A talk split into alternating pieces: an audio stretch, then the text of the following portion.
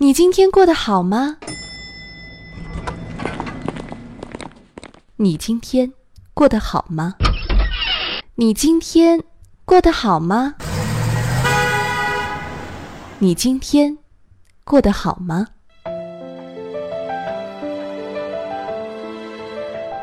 我是夕颜。你今天过得好吗？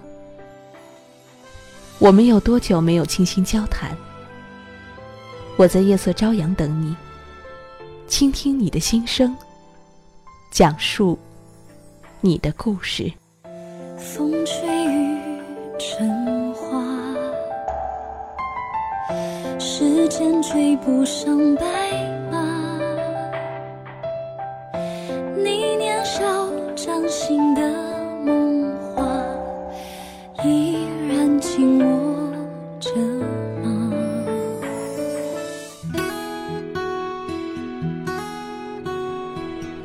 个平凡的日子都有着不平凡的相遇。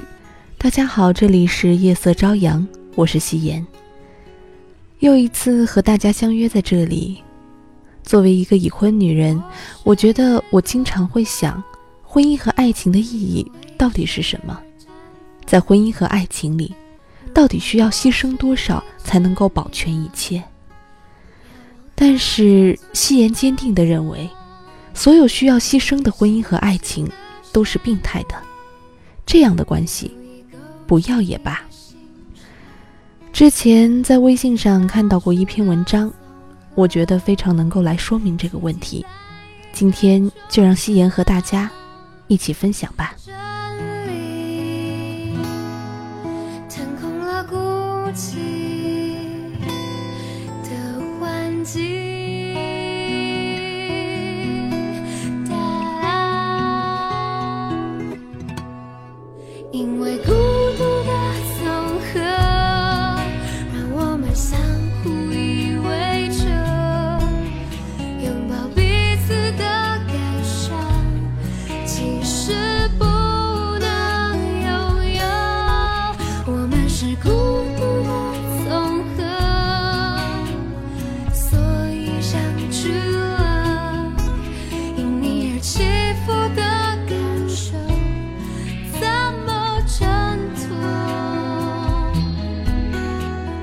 这个周末去参加我老公最好兄弟之一的婚礼。新娘子小顺是个九零后，我一直都把她当妹妹看。他们三年来的分分合合，我都看在眼里。看到他们的纠葛终于尘埃落定，我的心中也难免万分感慨。尤其是婚礼前夜忙得团团转的新娘子，还是抽空到我房间里跟我单独聊了两个小时以后，已经结婚快两年的我，不由得后知后觉地开始思考婚姻的意义何在。如果我是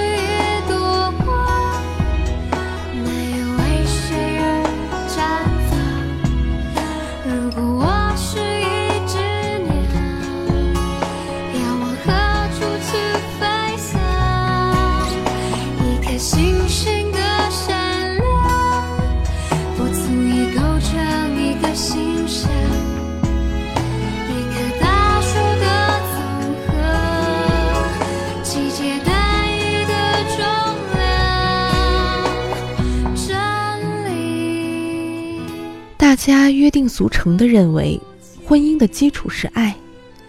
可能是玛丽苏文章读多了，绝大多数女生都相信爱情具有毁天灭地，不对，是战胜一切的力量。但是婚姻足够让他们清醒过来。有爱情为基础的婚姻不一定会幸福，没有爱情为基础的婚姻也不一定会不幸福。当然了，这句话现在看起来像是一句废话。作为一个旁观者，我深刻的了解小顺为了这段感情付出了多少。这大概是我第一次在现实中看到琼瑶剧的女主角，死心塌地、不离不弃，牺牲自我的爱着那个在我看来很想打死他的那个男人。小顺能够容忍他的暴躁、花心、好面子、不负责任、大手大脚，债台高筑，她就是我心中活生生的圣母。她也让我充分的感受到了琼瑶剧的现实意义。可是，就是这样一个傻妹妹，居然在结婚的前一天，淡漠的对我说了一句：“以后她吃没吃午饭，降温了冷不冷，我再也不会管了。我也不想再心疼她了。他父母都不心疼他。”我心疼他，人家也不领情，就这么过吧。又过了很久，他又对我说：“姐姐，我已经不像以前那么傻了。”我笑着揉了揉他的脸，他认真的看着我说：“真的，以前我只要一心的想着他，现在经历了这么多的事情，我想以后我要为自己多考虑和打算了。”我深知他对我说这些只是想倾诉而已，并不是真的想获得什么建议。于是呢，我就顺着他说：“对呀，你还年轻，现在不要多想，好好工作，多赚点钱，对自己好一点。”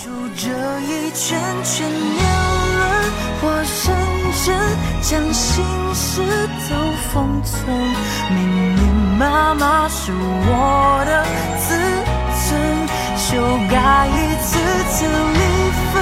我承认曾幻想过永恒，可惜从没人陪我演这剧本。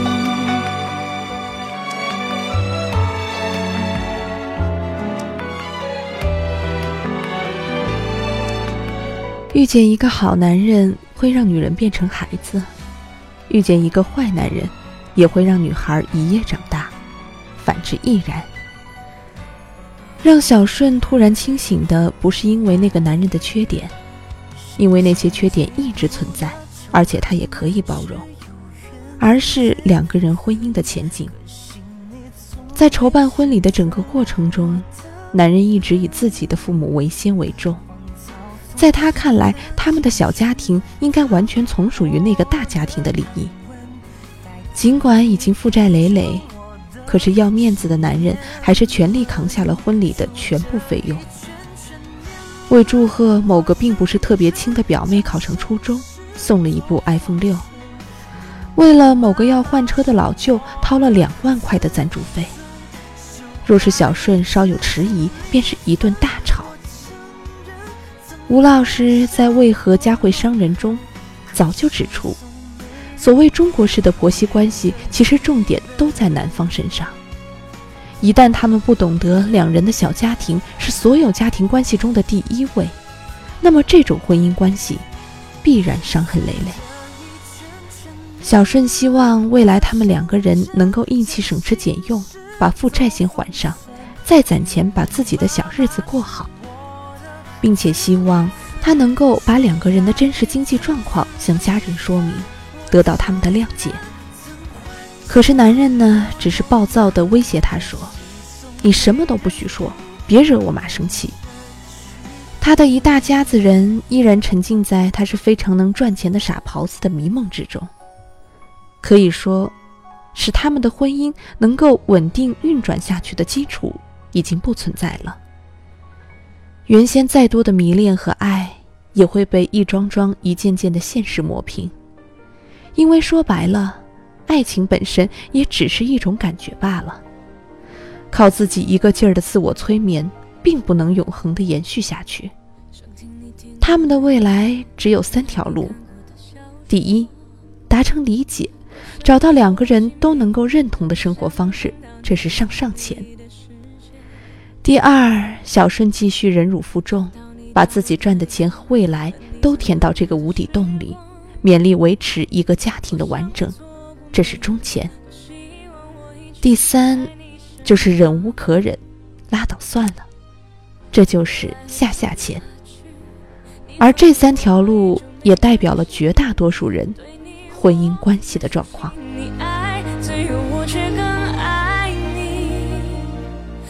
习惯远距离，爱总是身不由己，宁愿换个方式。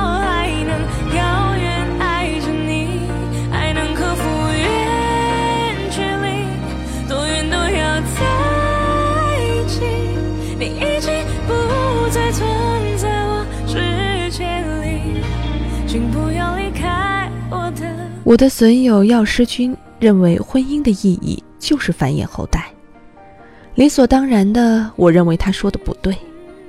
婚姻的本质是一种束缚，只有傻子才会仅仅为了繁衍后代这种理由，把自己的一生绑到另一个人身上。如果目的真的那么赤裸裸，那么走婚这种形式才是人类的首选。但是显然，在爱和繁衍后代之外，人类对婚姻有着更高的期许。我是理想主义者，我认为婚姻的意义是和自己的灵魂伴侣为了共同的目标而努力生活下去，就像是梁思成和林徽因，又或者始终没有迈入殿堂的萨特和波伏娃。他们的理想关系有一个共同的特征是，并不以狂热的激情为结合的基础。而是在尊重对方都是具有独立的思想和人格的自由人的情况下，寻找一条能够共同实现两个人存在价值的相处之道。在这样的关系里，不需要一个人为另一个人和他的家庭牺牲自己的梦想，抹杀自己的人格。他们在一起不会损耗彼此的灵魂和生命力，相反会使双方的人格更加健全和完整。使这种关系稳定存在下去的基础，是两个人思想的契合度，而不是单纯的肉体上的忠贞。说白了呢，就是互相理解、互相尊重、互相促进的志同道合的关系。是的，就是同志关系。小顺临走的时候，我终于还是忍不住对他说了一句：“想想张柏芝。”和林凤娇。请不要离开，不要离开我的回忆。朋友那儿听说，知心的你曾回来过。想请他替我向你问候，只为了怕见了说不出口。你对以往的感触还多不多？曾让我心碎的你，我依然深爱着。在朋友那儿听说，知心的你曾找过。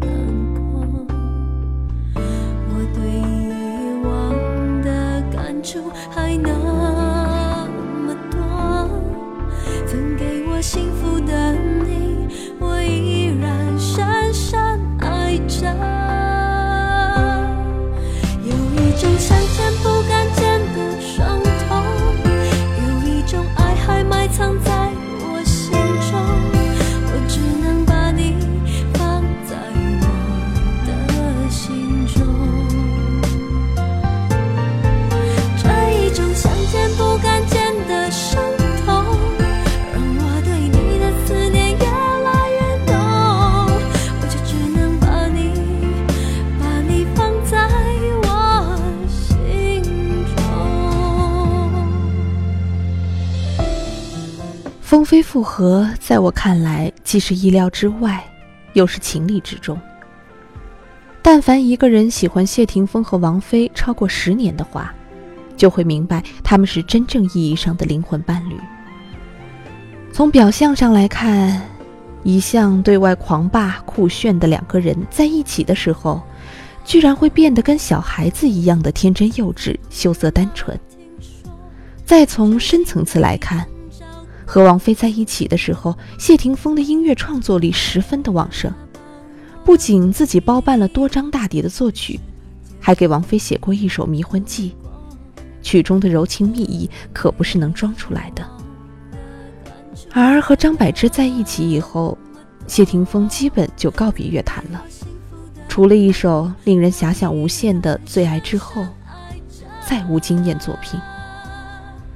最爱之后有几句词，可以说是他们复杂的多角关系的最好诠释。幸福没有天理，最爱最容易分离，把余生留给平淡的甜蜜，爱的平心静气，反而能永远在一起。把最爱装饰着回忆，没人能够否认，当初张柏芝对谢霆锋的一往情深。纹身、暴瘦，暂缓事业，生下两个孩子。但是，爱情和婚姻都不是单方面的付出就能够获得想要收获的东西。他们离婚大战的时候，张柏芝隶属了谢霆锋的几宗罪：爱打电玩，懒得理他和孩子。以前爱的痴缠的时候，拉姑说，柏芝可以痴痴地盯着霆锋打电玩的身影，一看就是几个小时。可是呢，和王菲相处的时候。谢霆锋完全不是这样。王菲说，他们经常腻在沙发上，就着一些鸡毛蒜皮的小事絮絮叨叨一个晚上。这样单方面付出的张柏芝，无论如何都是让人心疼的。但是呢，我却无法同情她，因为我不禁在想，张柏芝口中的渣男和王菲口中的暖男，其实完完全全就是同一个人啊。其实谢霆锋到底有没有爱过张柏芝，爱的有多深，我们这些外人单凭揣测是不得所知的。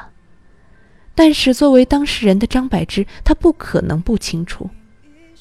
无论是传媒也好，粉丝也好，包括她自己也好，都在强调着她对谢霆锋的付出和牺牲。因为担心狗毛会引发霆锋的哮喘病。他以五千港元的低价贱卖了六只名贵的爱犬，因为霆锋喜欢女人有少数的风韵，他放弃了对苗条的嗜好，戒烟戒水上运动，努力开吃。因为霆锋喜爱玩吉他，他就连买衣服也要找有吉他图案的 T 恤。因为要保证肚里宝宝的健康，他洗掉了多处纹身，取掉了身上的穿环。可是我忍不住冷酷的想问一句：谢霆锋想要这样的付出和牺牲吗？无论张柏芝再怎么美，她不是谢霆锋的灵魂伴侣，这是大家肉眼可见的现实。成长背景、文化底蕴天差地别的两个人，在肉体吸引力退潮之后，究竟能够怎样继续走下去呢？我之前说过。有爱情为基础的婚姻不一定幸福，没有爱情为基础的婚姻也不一定会不幸福。聪明的人应该趁机会多了解对方的世界，就算学不到王菲对音乐的领悟能力，也不能对对方的追求和喜好一无所知。然而，成功嫁给谢霆锋的张柏芝没有想这些，她只是一心沉浸在自己的世界里。忙着去实现自己少女时的梦想。三十岁之前结婚，生两个孩子。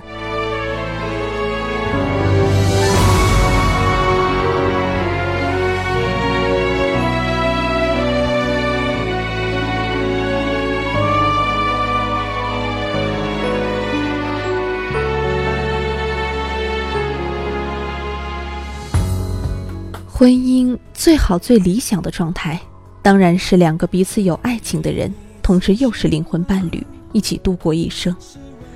但是绝大多数情况下不是这样的，爱情和灵魂伴侣必须分开来看。我们见识过无数爱得轰轰烈烈的人，步入婚姻之后都是失败的。沈从文对张兆和，张柏芝对谢霆锋，哪一段？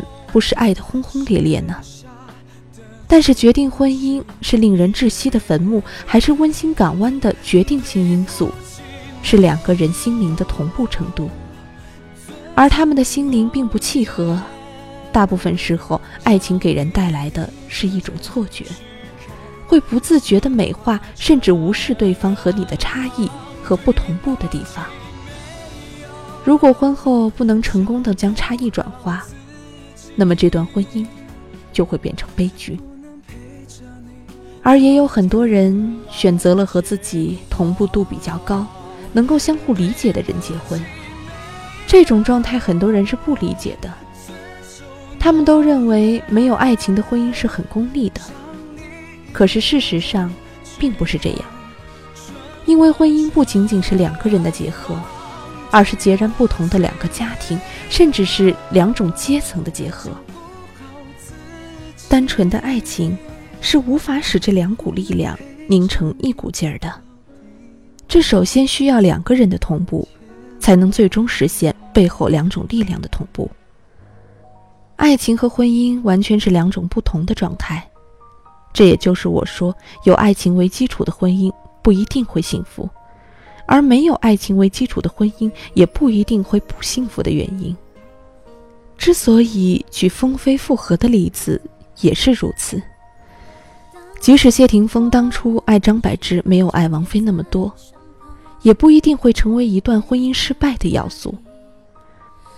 如果双方在婚姻存续期间努力的进入对方的世界，协调步伐达成同步，那么今天完全也可能是另外一个结果。因为太在乎的争吵，一个拥抱就能笑着遗忘。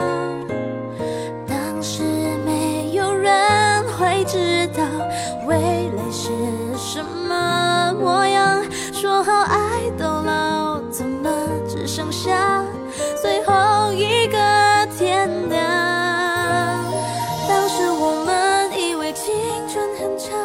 过去的婚姻关系要求女人为男人和家庭牺牲自我，但是现在和以后的趋势已经不是这样。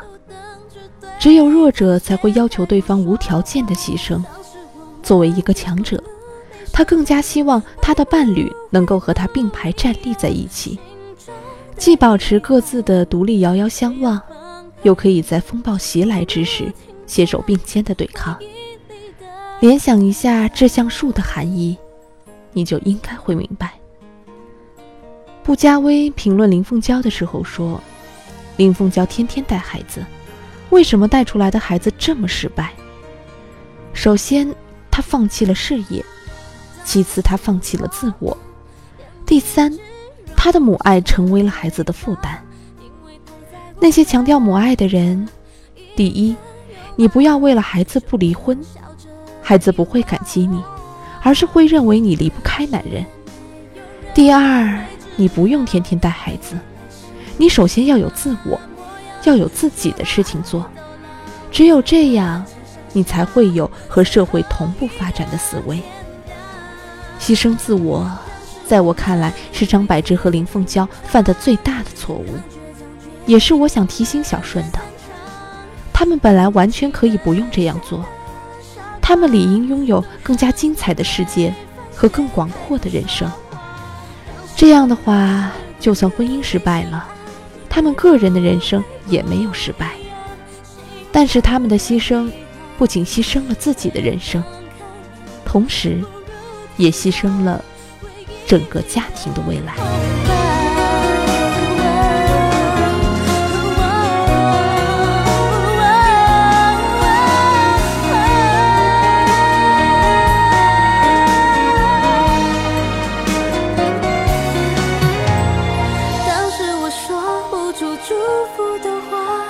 所以啊，夕颜坚定地认为，所有需要牺牲的婚姻和爱情都是病态的，这样的关系，不要也罢。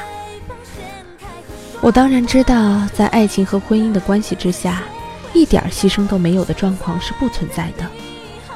但是合理的牺牲呢，应该是在双方互相认可和接受的基础上达成。任何单方面傻乎乎的付出，心不甘情不愿的牺牲。那都是病态的，请大家记住：如果一个人真的爱你、尊重你、希望你实现自我价值的话，他不会对你的牺牲理直气壮。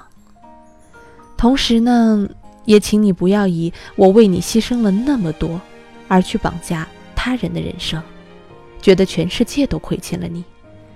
其实啊，你就只是欠了你自己而已。夕颜做这期节目，并不是想要说明什么，也不是想要让大家觉得多么沉重。我只是希望大家知道，爱情和婚姻都是要独立的，只有独立的人格才能够有资格去拥有更好的爱情，去拥有更加完美的婚姻。也希望在听夕颜节目的每一个人都能够明白这一点，在今后的生活中，活得更加精彩。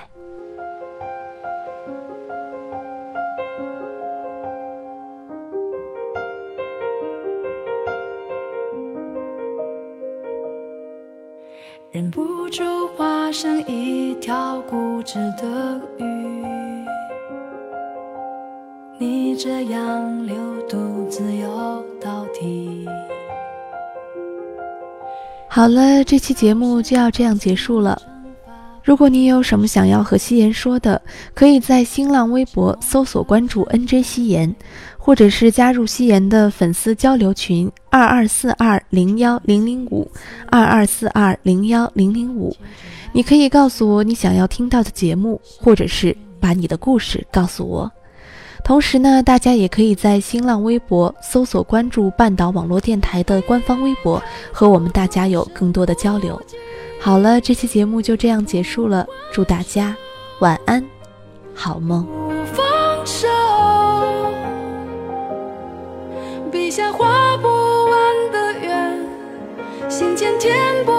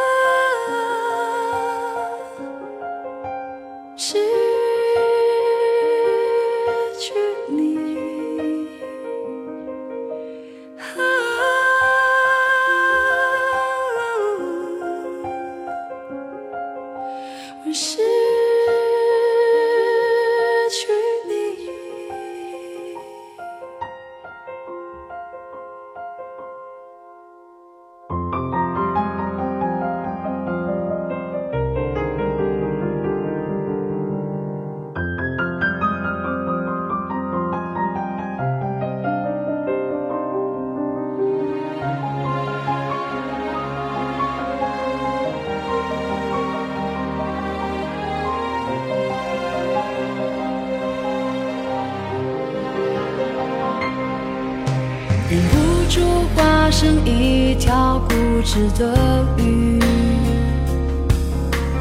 你这样流独自游到底。年少时候虔诚发过的誓，沉默的沉没在深海里，周而复始。结局还是失去你。